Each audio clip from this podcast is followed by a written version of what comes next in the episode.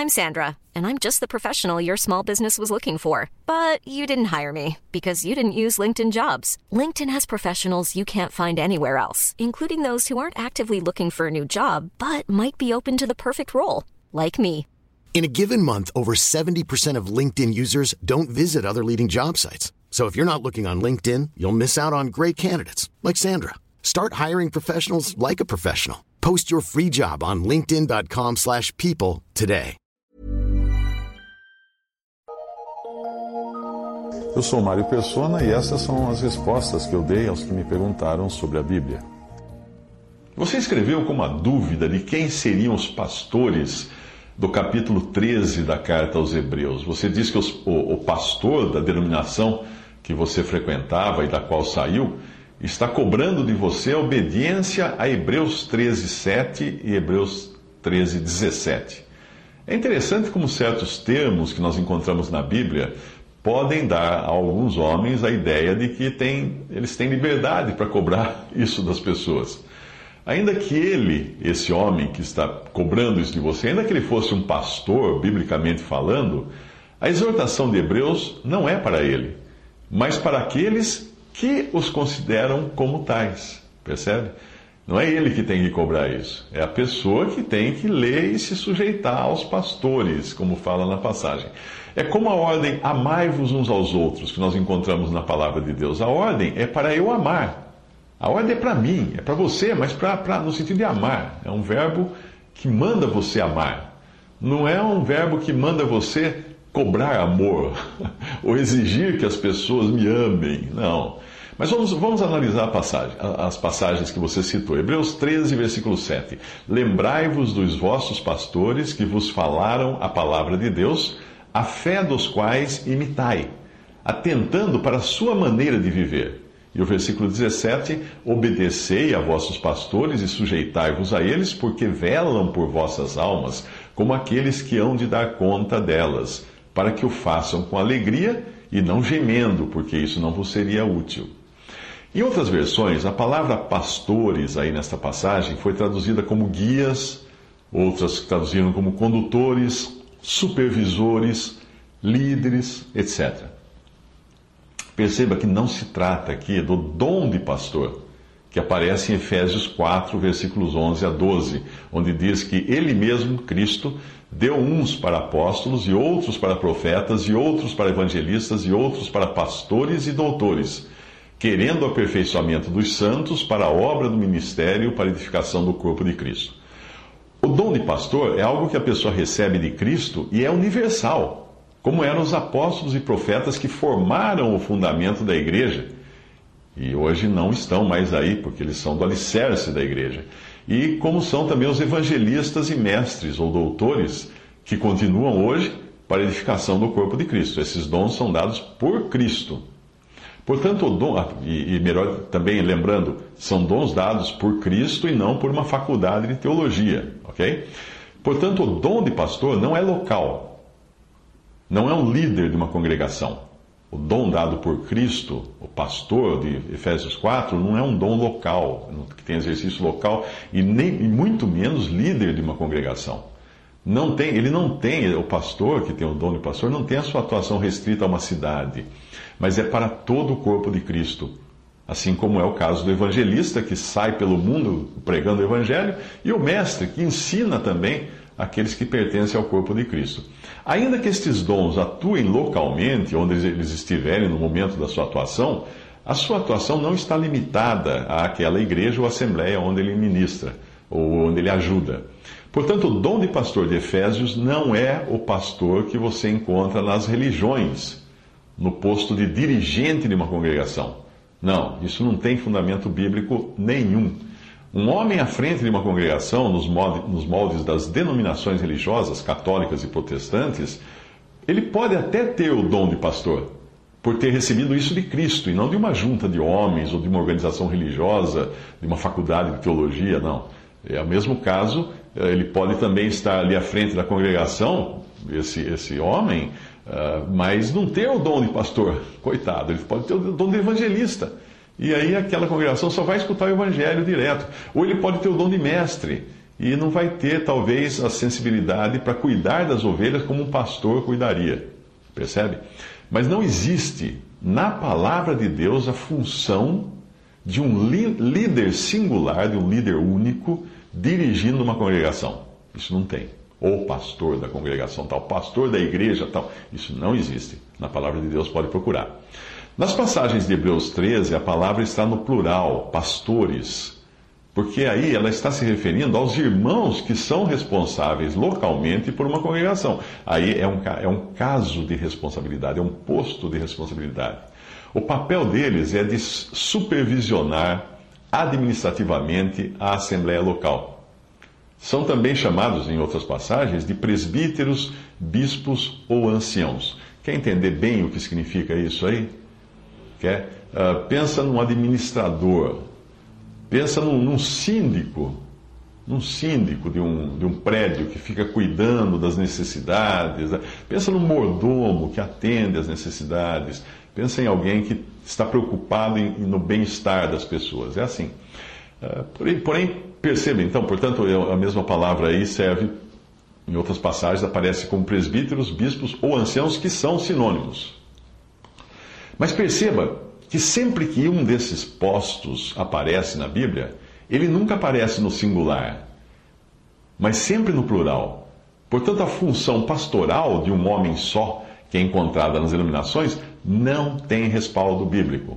Pode procurar na Bíblia. Os pastores, plural, eh, no sentido de bispos ou presbíteros ou anciãos, de uma assembleia local, eram apontados diretamente pelos apóstolos ou por determinação direta dos apóstolos, como aconteceu quando Paulo ordenou Tito que elegesse presbíteros de cidade em cidade. Não era a congregação quem elegia os presbíteros. Hoje nós não temos apóstolos, portanto, nós não temos presbíteros apontados. Mas nós podemos ter presbíteros reconhecidos por seu trabalho, por terem sido levantados pelo Espírito Santo. Eles não são ordenados, eles não são nomeados. Ah, o irmão tal é o presbítero. Não. Mas são reconhecidos pelos irmãos de uma assembleia local por causa do, do, trabalho e do cuidado que eles têm. Portanto, eles devem ser respeitados, sim. Os irmãos devem respeitá-los e obedecê-los. Mas nem sempre são necessariamente irmãos que pregam a palavra ou ministram a palavra. Pode não ser. Eles são como supervisores da ordem na assembleia local, mantendo a ordem, na, zeladores da Assembleia Local, zeladores da ordem. Uh, voltando agora aos versículos, o primeiro versículo que você citou diz que nós devemos nos lembrar deles, que nos falaram a palavra de Deus e imitarmos a sua fé, prestando atenção na sua maneira de viver. Então, mesmo que nem todos preguem publicamente, ou ensinem a Bíblia, ou, ou evangelizem, não. Ah, ainda que nem todos os que são esses pastores, ou, ou anciãos, ou bispos, ou presbíteros, localmente, numa igreja local, numa assembleia local, uh, ainda que nem todos preguem publicamente, eles são conhecedores da palavra de Deus. E precisam ser. Porque nós vamos imitar, eles nos falaram a palavra de Deus, como diz o versículo. E eles devem estar aptos a aplicar a palavra de Deus nas diferentes situações de uma assembleia local. Nós vemos também que eles são homens de fé, ou não haveria razão de nós imitarmos a sua fé. E nós vemos também que eles devem ter uma maneira de viver exemplar. Caso contrário, o Espírito Santo não chamaria nossa atenção para esse detalhe da, da maneira de viver deles. No versículo 17 diz que nós devemos obedecê-los de bom grado, porque eles deverão prestar contas a Deus do serviço que prestam pelas ovelhas. Resumindo tudo, esses pastores de Hebreus 13 são homens, no plural, que cuidam do rebanho em uma congregação local que não tem necessariamente o dom de pastor de Efésios 4, o dom que é individual, que nós encontramos lá em Efésios 4. Eles não são dirigentes das reuniões, porque quando nós lemos atentamente 1 Coríntios 14, de 26 a 40, nós não encontramos um dirigente numa reunião da igreja, ou um pregador único, ah, porque nós encontramos que falem dois ou três profetas e os outros julguem porque todos podereis profetizar uns depois dos outros, para que todos aprendam e todos sejam consolados. Esta é a passagem que está em 1 Coríntios 14. A questão que surge é: quem é esse homem na cristandade, esse homem só, esse único, individual, esse indivíduo, que adota o nome de pastor no singular, que se coloca na posição de autoridade máxima e única de uma congregação, e se coloca sozinho à frente de uma congregação para dirigir suas reuniões. Quem é esse homem? Será que ele é os pastores, no plural, de Hebreus 13? Não, porque ele não preenche os requisitos de estar no plural. E ele também não preenche os requisitos de não dirigir as reuniões. Uh, se o presidente de um clube qualquer me disser que a Constituição brasileira determina que eu preciso respeitar o presidente, eu, eu não sou obrigado a fazer isso, a respeitar o presidente do clube. Porque ele não é o presidente ao qual a Constituição brasileira se refere. Ele está usurpando um poder que é dado ao presidente da República, tentando aplicar aquilo da Constituição a si mesmo, porque ele é presidente do clube de futebol, alguma coisa assim. Mas se eu for membro daquele clube, aí sim eu devo prestar obediência ao seu presidente, porque eu me sujeitei àquele clube.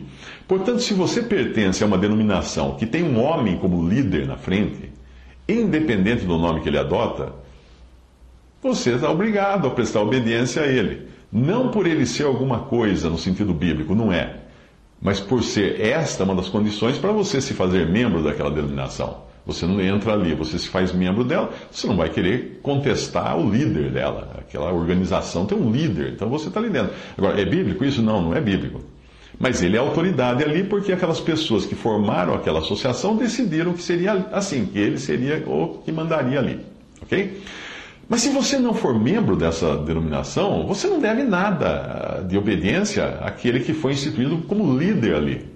Da mesma forma que você pode obedecer o presidente da República, mas não pode obedecer o, o, o presidente do time de futebol do qual você não faz parte e nem torce para aquele time.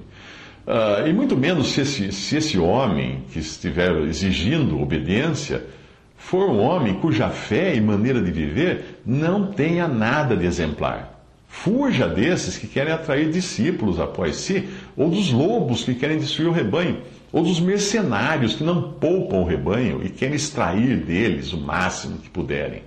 Em Atos 20, 28 a 33, Paulo, Paulo diz: Olhai, pois, ele falando aos, aos anciãos de Éfeso, no plural, olhai, pois, por vós e por todo o rebanho sobre que o Espírito Santo vos constituiu bispos, ou presbíteros, ou, ou anciãos, para apacentardes a igreja de Deus que ele resgatou com seu próprio sangue porque eu sei que depois da minha partida entrarão no meio de vós lobos cruéis, que não pouparão o rebanho, e que dentre vós mesmos se levantarão homens que falarão as coisas perversas ou pervertidas para atraírem os discípulos após si. Aí Paulo diz uma coisa que é muito importante. E com ela você, você elimina grande parte desses pregadores da, da televisão ou do rádio. Paulo diz assim: De ninguém cobicei a prata, nem o ouro, nem o vestuário. Fique atento para esses que cobiçam a prata, o ouro e o vestuário. Em João 10, 10 diz, o Senhor Jesus diz: O ladrão não vem senão a roubar, a matar e destruir. Eu vim para que tenham vida e a tenham com abundância. Eu sou o bom pastor. O bom pastor dá a sua vida pelas ovelhas, mas o mercenário e o que não é pastor, de quem não são as ovelhas, ele vê vir o lobo e deixa as ovelhas e foge, e o lobo as arrebata e dispersa as ovelhas. Ora, o mercenário foge porque é mercenário e não tem cuidado das ovelhas. Eu sou o bom pastor, disse o Senhor Jesus. Eu conheço as minhas ovelhas e das minhas ovelhas sou conhecido.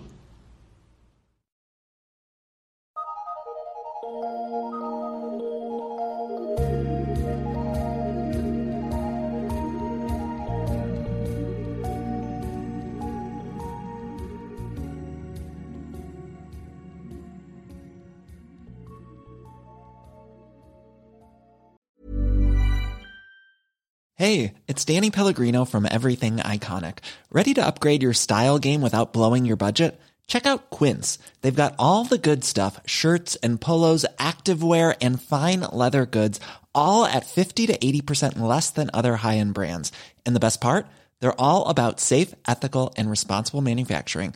Get that luxury vibe without the luxury price tag.